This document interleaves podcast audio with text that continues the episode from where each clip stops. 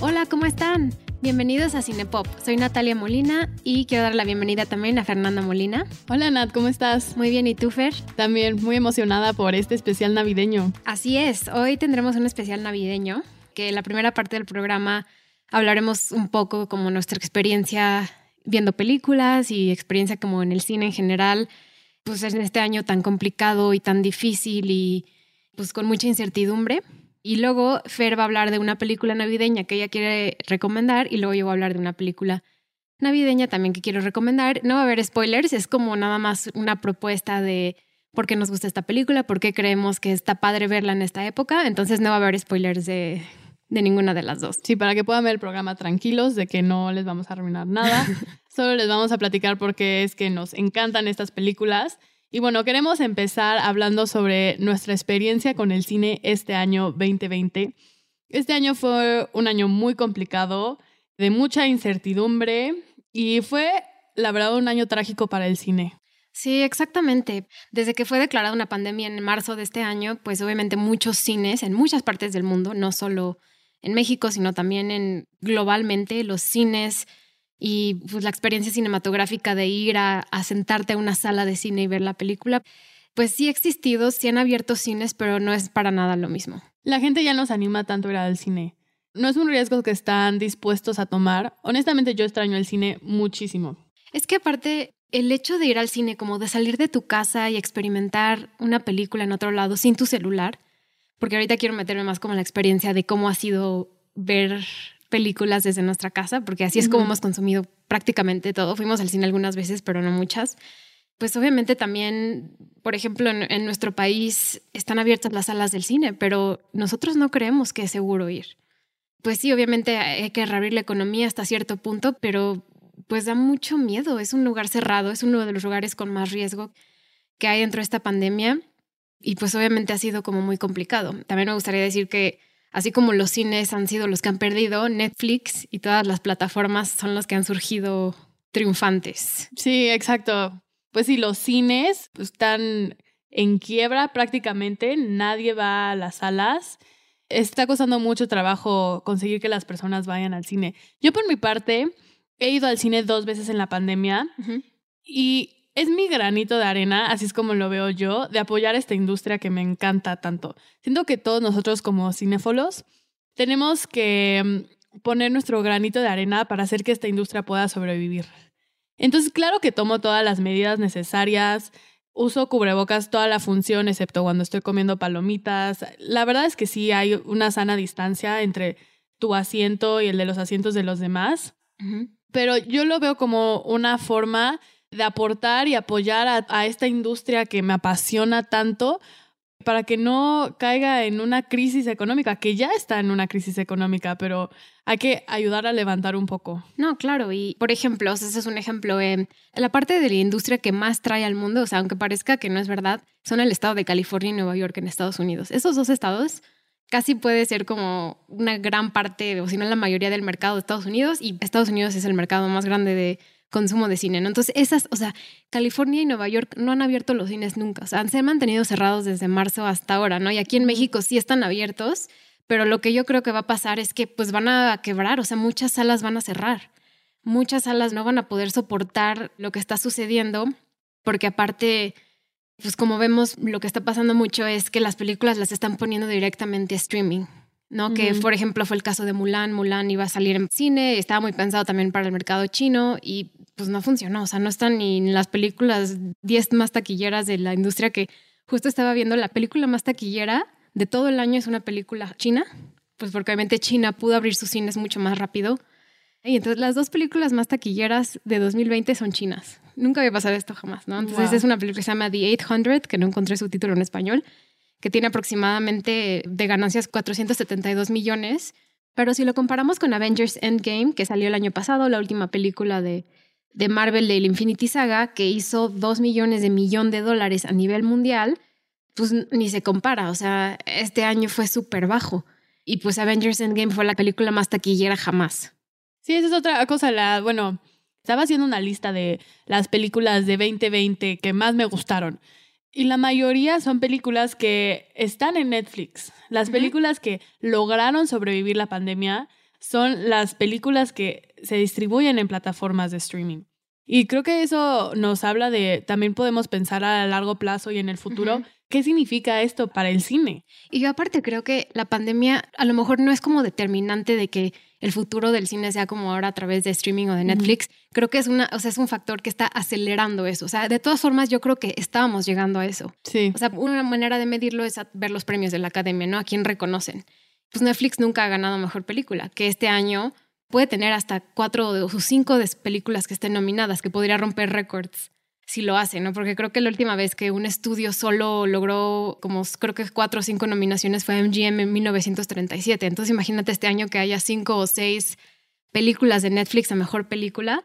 Sí estaría como interesante. También la academia lo que hizo fue, porque normalmente para que una película pueda estar nominada tiene que ser enseñada en el cine, tiene que pasar como por la experiencia de estar en pues estos teatros cinematográficos y, este año se saltaron eso. Entonces una película que nunca estaba en el cine puede ganar y pues obviamente como películas como Mank o El juicio de los Chicago 7 estuvieron como en pantallas limitadas en autocinemas o en algunos lugares, no estuvieron, o sea, nadie nunca las experimentó como en cine. Entonces estaría interesante ver como este futuro de que el consumo está hecho para tu televisión. Sí, ya planean la, la película para una televisión en casa, ya no para la pantalla en grande que eso es también un cambio desde cómo se hacen las películas. Está impresionante. ¿Y qué opinas, por ejemplo, de... Se me hace muy curioso, hay una línea muy delgada entre una serie y entre una película, porque las consumes exactamente de la misma forma. O sea, puedes poner una película que dura dos o tres horas, que sí hay, o sea, es el caso de Mank o es el caso de la película de Scorsese de El Irlandés del año pasado, y pues puedes irte, le pones pausa, te vas a dormir y la sigues viendo al día siguiente le pones pausa, la sigues y es el mismo consumo que una serie. Y la duración ya no varía tanto. Hay series que duran una hora, una hora diez. La verdad es que los capítulos de las series pueden ser bastante largos y una película de hora y media, pues que es una diferencia de 20 minutos. Realmente las series están volviendo como pequeñas películas o películas inmensas si las consideras como una temporada. Y a mí me encantan las series, honestamente. Yo soy fan de las series. Creo que las series es el mejor lugar para ver a los personajes evolucionar. Hay tanto espacio en el que puedes desarrollar un personaje en una película. O sea, dos horas, hora y media te alcanza a un nivel. O sea, tiene un límite. Pero cuando hablamos de una serie, es en el lugar donde puedes explorar a los personajes a una profundidad impresionante. Puedes verlos irse desarrollando por años. Y eso a mí me fascina. Y es algo que lo está haciendo Disney muy bien con Disney Plus, sobre todo con el caso de The Mandalorian. Y, pues ya hoy anunciaron muchísimas de las series que van a hacer, pero The Mandalorian estaba pensado como una película. Y entonces a los genios de Disney dijeron, a ver, si lo hacemos más largo y lo dividimos, en lugar de que sea una hora y media, dos horas de película, ¿por qué no hacemos como mini películas y lo convertimos en una serie? Pero esa serie es, realmente es una película en cada episodio. Y entonces es como ya deja de haber como una distinción entre lo que es una serie y lo que es una película. Por ejemplo, la serie que acaba de salir en Netflix hace unas semanas de la de Queen's Gambit, Gambito de Dama. Justo hoy vi el primer capítulo de... Que está muy bueno, pero o sea, estaba pensada como una película. Iba a ser una película y dijeron, no, esto va a ser una serie. Entonces, como que cada vez es más común eso, como por qué si puede ser una película de dos horas, la hacemos una serie de ocho horas. Sí, porque últimamente las series siguen la misma estructura que una película. La única diferencia es que le dan más tiempo para desarrollar todo. Es como una película que la desarrollas durante mucho tiempo. La verdad es que ya siguen la misma estructura. No, y aparte en Netflix lo puedes ver todo de una sentada. No es como HBO que cada semana te saca un episodio, que fue la serie de que acaba de salir de Nicole Kidman de The Undoing. Pues te esperas cada semana, ¿no? Dices como, ay, ¿qué va a pasar? O sea, como que sí todavía tiene ese efecto de como chisme después del episodio, como, ay, que tengo que hablar con mis amigos o con mi familia para ver qué opinaron del episodio, ¿no? Pero Netflix ya no. Netflix es como película, serie, son la misma cosa. Sí, ya, ya lo puedes ver como binge watching. Yo soy una experta en binge watching. Entonces, toda de una sentada. Y más en, este año todos nos hicimos expertos. Nos hicimos expertos en ver películas, series, todo de una forma como muy no sé, cómoda, que esa es otra cosa. O sea, cuando voy al cine siempre guardo mi celular y en mi casa siempre estoy en mi celular. Sí. Entonces, como que también pierdes la atención, no es lo mismo. Entonces, si toca Amazon de que pediste un paquete o que si ya tienes que hacer de cenar, o sea, como que se pierde mucho la retención de lo que estás Sí. viendo en esos momentos. Y también le puedes poner pausa, que es una cosa que en el cine no puedes hacer. O sea, es un momento que te tienes que desconectar por dos horas y ver la película. Aquí en tu casa, pues veo 20 minutos, le pones pausa, luego haces la comida y luego regresas otra vez a terminar tu película. Que pues sí cambia muchísimo la experiencia de consumir cine. Sí, y aparte otra cosa que quiero mencionar es, por ejemplo, en Estados Unidos sacaron la aplicación de HBO Max, que todavía no está en México, y Warner, que es dueño de HBO, que al mismo tiempo ATT es dueño de HBO, entonces quieren que consumas más datos.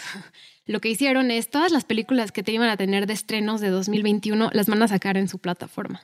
Sea, Wow. desde La Mujer Maravilla, que en México sí va a salir en el cine, pero en Sí. Estados Unidos, o sea, la gente tiene la posibilidad de quedarse seguro en su casa a verlo.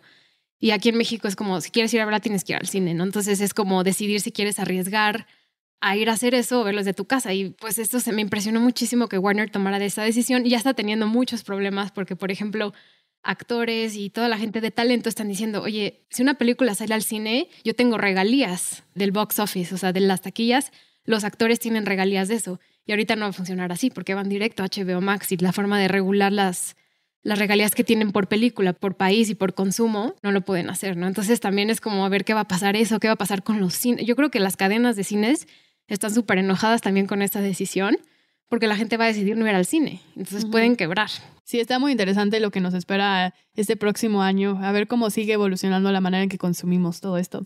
Ahorita que mencionaste Wonder Woman, te quería preguntar cuáles son las películas que estabas esperando el 2020 y no llegaron y cuáles son las películas que viste este 2020 que sí se estrenaron, que llegan a tu lista de grandes películas o que te gustaron más. Ay, pues una de las que quería ver definitivamente era la película de Dune, de Mm, Duna con Timothy sí. Chalamet, que está basada en la novela con el mismo nombre.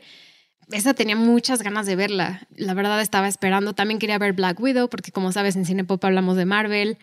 Quería ver la de Un lugar en silencio, la 2, la de John Krasinski, A Quiet Place 2, que iban a sacarla en marzo.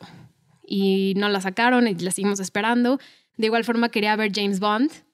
Salía en marzo. Esa película la atrasaron como cuatro veces. Entonces ahorita está como para abril. Entonces sí hubo como películas que decía, ay, qué Sí. lástima, tengo que esperar. ¿Tú cuáles estabas esperando? Yo estaba esperando con todas mis ansias la de The French Dispatch de Wes Anderson. Quien sigue el podcast puede saber que yo soy fanática de Wes Anderson, es mi director favorito. Y la estaba esperando con tanta emoción, estaba ilusionadísima. Yo creo que vi el trailer como más de 10 veces y no, pues no. Y ni siquiera tiene fecha. O sea, hay unas películas que ya las atrasaron. Por ejemplo, la de Dune va a salir hasta octubre 2021. Pero French Dispatch Yo también tenía muchas ganas. no, de ti- ver. no tiene fecha, Sí, ni no sabemos cuándo va a salir. Esperemos que el próximo año pronto, pero no se sabe. También otra que quería ver era Matrix 4, que ahora la van a sacar en HBO Max en Estados Unidos, pero pues aquí no tenemos acceso, a- vamos a tener que ir al cine. También quería decir, me estaba acordando de las últimas películas que vi antes de, de la pandemia. de la pandemia. Entonces hice un recuento súper rápido. Las únicas películas que vi antes de la pandemia fue The Rise of Skywalker, Star Wars, que no la pude ver en diciembre, entonces la vi en enero. Fue la primera película que vi de 2020, ¿no?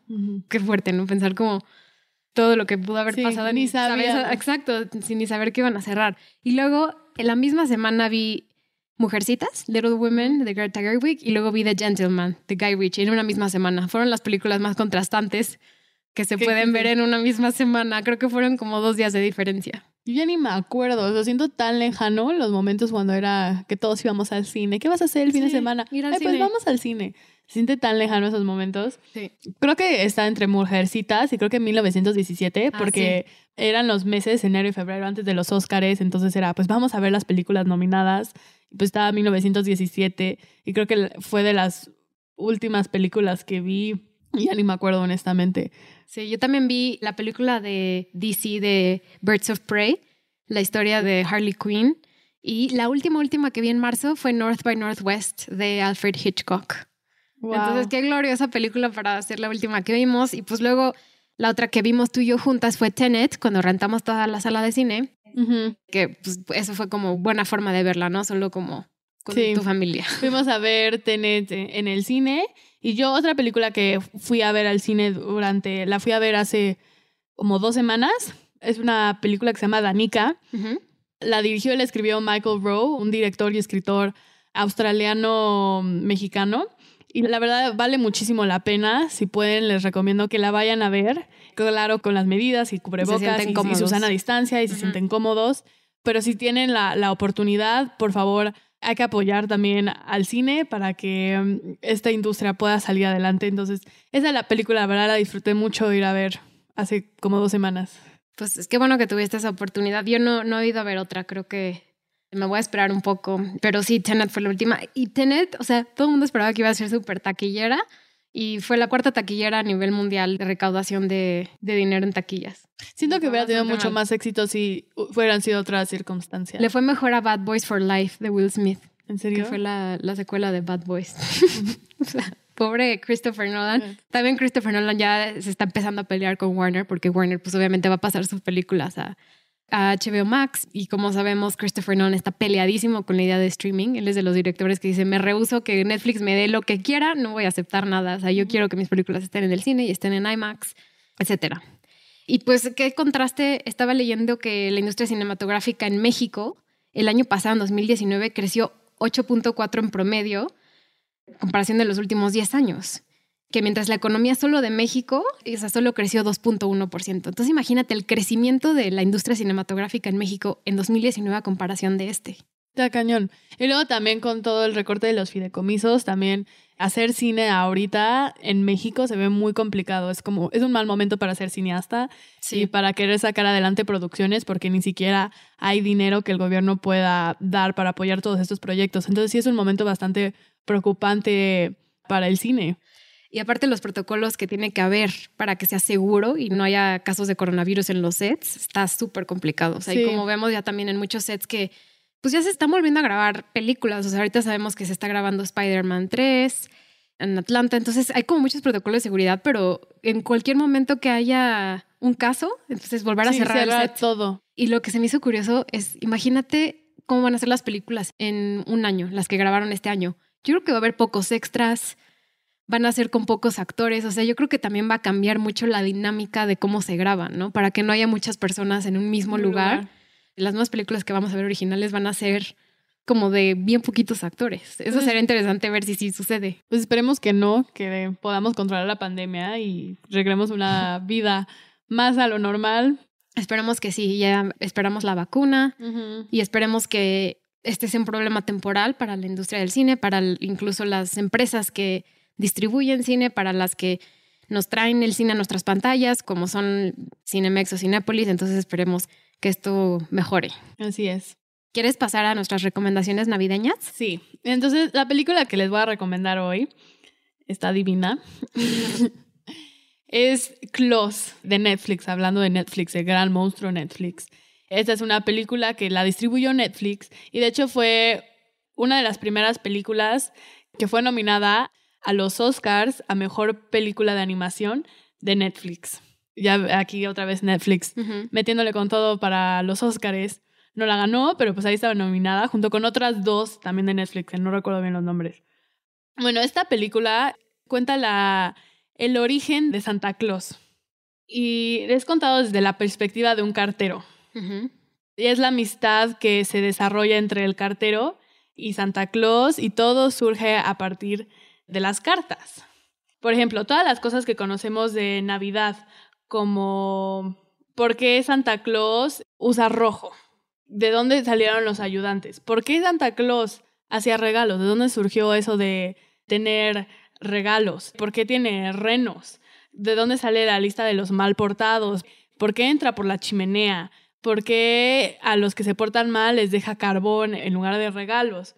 Todas estas como grandes preguntas de quién es Santa Claus y de la magia de Santa Claus, te las explican en esta película de una manera extremadamente creativa y son soluciones muy prácticas. La magia la da la imaginación de los niños, que a mí se me hizo un tema súper, súper bonito. Sí, aparte la animación está increíble. O sea, estaba viendo que el, animador es, es español, ¿no? Esta película fue escrita y dirigida por Sergio Pablos que es un animador, un escritor y un director. Es su primera película como director, es su debut.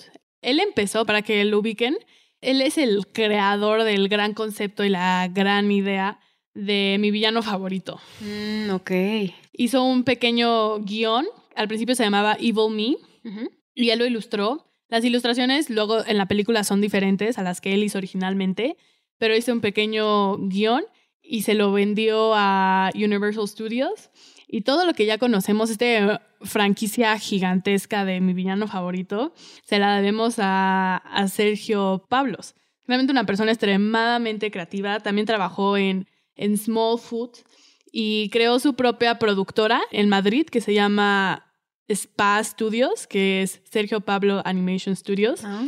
Y ahí fue donde se hizo Close. En Madrid, Sergio Pablos empezó su carrera trabajando en Disney como un animador en el Jorobado de Notre Dame y Hércules. Y pues Close es como su obra de arte maestra. Y quiero, o sea, es muy interesante ver dónde va a llegar este animador. Siento que tiene, es extremadamente creativo y, y la, animación, la verdad, se me hace súper interesante. Es algo que no estoy tan familiarizada, no conozco mucho sobre el mundo de animación, pero entender cómo se hacen, cómo a partir de dibujos llegas a crear personajes. Creo que la animación es cuando creas personajes desde cero. Tienes que pensar todo, o sea, es, la animación es la creación de personajes en su máximo esplendor, desde de qué tamaño es su nariz, sus ojos, físicamente, la manera en la que hablan, sus rasgos, sus modos es crear personajes desde cero y se me hace... A mí la creación de personajes es creo que de las cosas que más me gusta del cine y verlo reflejado en, en esta película y en la animación se me hace algo muy interesante. Y esta película, los dibujos de los personajes no se usó CGI, que es algo es impresionante. es algo que se me hace muy interesante. Son en 2D, Sí. que con la luz, la luz que le metieron, aparentan ser 3D, pero realmente son de 2D, pero se ven se ven súper bien. Ah, está súper bonita. Está, los dibujos están preciosos y todos fueron dibujados a mano, en tabletas, claro, Ajá. con una pluma electrónica y todo, pero fueron dibujados a mano. Y, y, wow, yo quedo impresionada. Yo no entiendo cómo tienen esta capacidad de hacer estos dibujos y contarnos una historia de esta forma.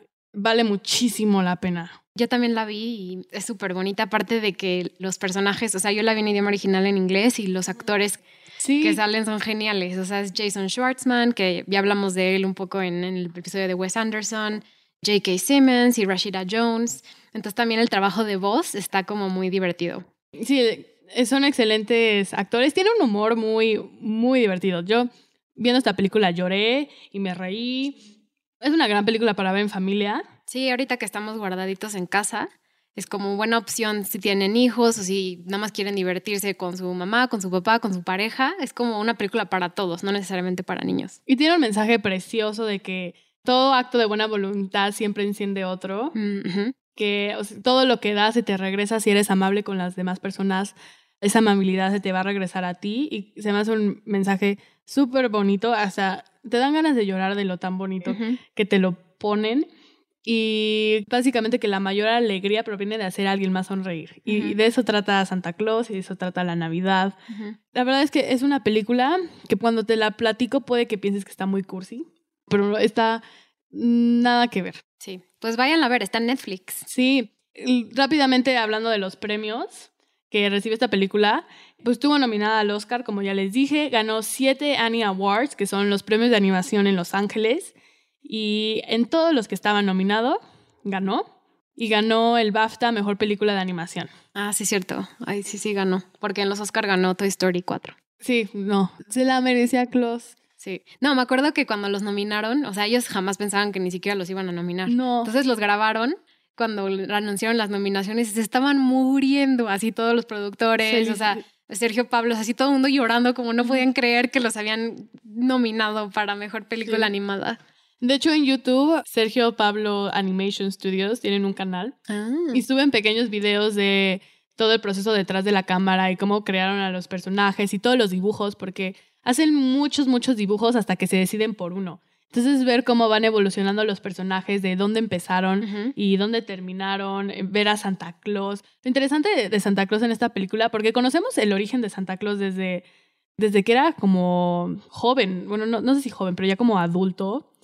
Antes de que fuera viejito. Y entonces es interesante conocer como todo este contexto detrás de Santa Claus. Y Sergio Pablo dice que lo divertido de esta película es presentarnos al personaje lo más lejos posible de cómo lo conocemos. Mm, ok. Entonces, Ah, cuando entramos a la película Santa Claus, no es el personaje, cuando lo vemos ni siquiera estamos tan seguros si ese es Santa Claus, Ujú. porque te lo presentan muy alejado de lo que ya sabemos. Entonces, es muy padre ver también eso reflejado a través de los dibujos y cómo van diciendo, este funciona, este no funciona, por qué no funciona, qué es lo que queremos transmitir, hasta cómo le haces la ceja, cómo le haces la nariz, lleva todo un proceso de pensamiento atrás. Entonces, si les interesa la animación, les recomiendo que vayan a ver este canal de YouTube porque es eh, realmente impresionante ver todo el trabajo detrás de esta película. Se tardaron dos años en hacerla y fueron 300 personas involucradas, haciendo dibujos y dibujos y dibujos. Habrá que ver qué más trae el estudio, ¿no? De Sergio Pablo, saber sus Sí. proyectos futuros. Pues bueno, Fer, gracias por platicarnos de Klaus. Buena recomendación familiar. Yo tengo una película que ya es algo, bueno, no es vieja, es nomás, solo tiene algunos años, salió en Ujú. 2005.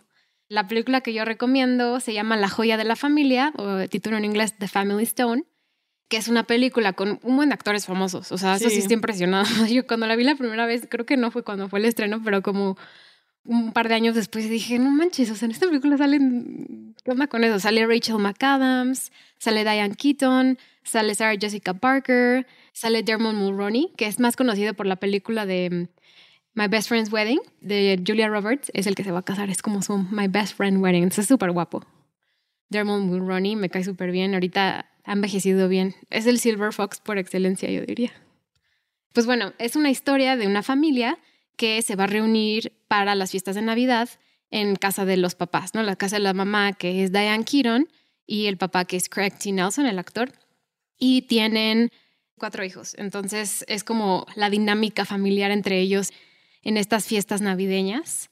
Y lo que me gusta es que enseña muy bien como una familia disfuncional, porque empieza en que el personaje de Dermot Mulroney trae a su novia para conocer que Sarah Jessica Parker. Sarah Jessica Parker la conocemos de Sex and the City, que justo acabó Sex and the City e hizo esta película y de hecho la nominaron al Globo de Oro como mejor actriz de comedia para esta película. ¿Para esta película? Ajá, entonces es como muy bien. es como la novia como toda no sé, así como súper de ciudad, el pelo perfecto, zapatos perfectos y la familia es como, ¿qué onda con la novia de, de Sí. nuestro hijo? Entonces eso Es está una como... familia mucho más relajada, de muchos chistes y bromas. y este es- Ella es toda como perfecta. Sí, Quiere es como- aparentar como perfección. Y eso le sale mal. Sí, no. Eh, sí, le sale mal porque a nadie le cae bien. Entonces eso como que relata bien porque cuando siempre llevas a alguien por primera vez a que conozca a tu familia, como que cualquier persona ajena siempre va a pasar por escrutinio o estará bajo la lupa de todos. Y entonces eso está como muy divertido. Y pues muchas veces los momentos de celebración familiar se aparentan como perfectos en, como en muchas películas y aquí no. Aquí es como todo lo contrario, ¿no? Como que este momento es un momento de catarsis, como de enojo el uno con el otro, como que salen muchas cosas que yo creo que todos nos podemos relacionar en momentos como de, de reuniones familiares. Hay momentos que siempre van a ser muy buenos, pero hay momentos en los que puede salir todo no como lo esperabas. No, entonces esta película, pues por eso me gusta, ¿no? Porque pasa en Navidad, pero es también la dinámica familiar de esta familia que es la familia Stone. Y aparte se llama The Family Stone cuando el hijo quiere pedirle el anillo de compromiso a la mamá para dárselo a la novia que es Sarah Jessica Parker, pero pues empieza todo a salir mal y llega su hermana, que es otra actriz famosa, Claire Danes. Entonces ahí hay como una dinámica también interesante con todos los hermanos y, y pues termina, tiene un final inesperado que ya lo verán. Sí, no les vamos a decir. No les vamos a decir. Entonces, Pero es, es inesperado. pero pues si quieren divertir así como con familia y pasarla bien con algunos días antes de Navidad, yo creo que esta es buena película. Sí, yo no había visto esta película. La vi justo porque tú la elegiste para este programa. Entonces le dije a mi mamá, pues vamos a ver esta película. Natalia me la recomendó. La verdad es que nos divertimos muchísimo, nos reímos, también lloramos. Yo lloro y río en todas las películas que veo, pero me pasó igual con Klaus. Pero es una gran película para pasar el tiempo, para disfrutar el momento, para ver en familia, para soltar unas cuantas carcajadas y luego unas lágrimas por ahí. Es una película divertida. Sí, sí lo es. Está muy como digerible, ¿no? Así no es como muy densa, como otras que puedes durar, estar como tres horas diciendo que estoy viendo, ¿no? Entonces Sí. está, pues aparte de Diane Keaton es súper carismática. Sí, todos los actores son grandes actores de comedia. Sí. Entonces lo hacen muy bien y eso lo hace muy disfrutable y también son actores muy conocidos, entonces te emociona verlos. Siempre es padre ver como actores que te gusta lo que hacen en la pantalla. Y refleja mucho la situación familiar, creo que de una manera muy realista. Ujú. Justo tú lo habías dicho de una familia disfuncional, creo que todos estamos en familias disfuncionales. Entonces es bastante interesante y divertido ver esta interacción entre los personajes. Sí, aparte también tiene, o sea, no, es como muy superficial, ¿no? Pero también toma temas como de apreciar tu propia identidad, de crecimiento personal, como de inclusión. Y también que las familias también siempre pasamos por momentos difíciles, igual que felices, ¿no? Y pase lo que pase, momento feliz o momento difícil, la familia siempre va a estar ahí. Y esta película ni siquiera, en las reseñas no le fue tan bien. O sea, no es como una película que digan así, típica película de Navidad, no es así como tan conocida. No. Pero no sé por qué a mí me, me encanta verla, o sea, me divierte muchísimo. Sí, sí, todos tenemos esas películas que nos pegan en el alma y no sabemos por qué, pero nos gustan. Sí, aparte, o sea, la actuación justo de Sarah Jessica Parker como Meredith es súper chistosa. Sí. También vale la pena, yo creo que por verla algo diferente que no sea Ujú. Carrie Bradshaw en Sex and the City. creo que sí está como muy divertido. Y pues como ya dije, también sale Rachel McAdams. Rachel McAdams, justo lo que decir. Acababa de hacer Mean Girls. Se ve O sea, chiquitita. Y se ve, ajá, se ve súper chiquita. Sí, Sí. pues salió en 2005, entonces. Sí, y yo crecí viendo muchas películas de Rachel McAdams, entonces me gustó mucho verla en esta película. Disfrutas ver a tus actores. La verdad sí, sí vale la pena.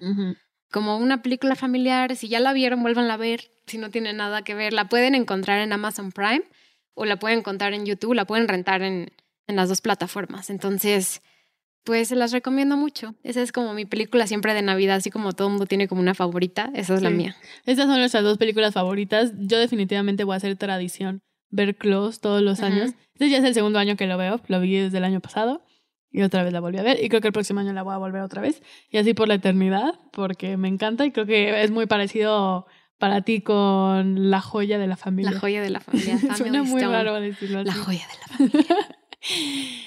Pues bueno, hay algo más que No, pues solo quiero agradecer mucho a todos los que nos escucharon este año de 2020 y pues obviamente los esperamos el próximo año. Pues ha sido como una experiencia muy padre empezar este podcast y pues que Fer sea parte del equipo, al igual que Rosario, que le mandamos muchos saludos, nuestra editora. Gracias, te- Rosario. Gracias, Rosario. siempre hace está- maravillas. sí. Pues también César y Juan, que está haciendo conmigo Marvel. Entonces, como que el equipo se está formando poco a poco. Sí. Y pues está muy padre.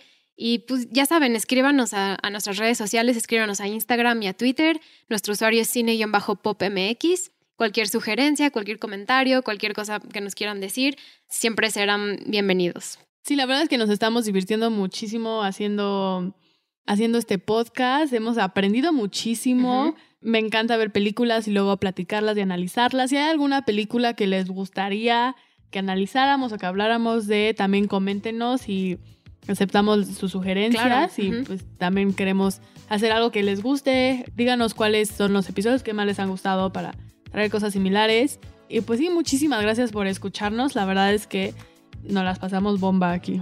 Bomba. Bomba.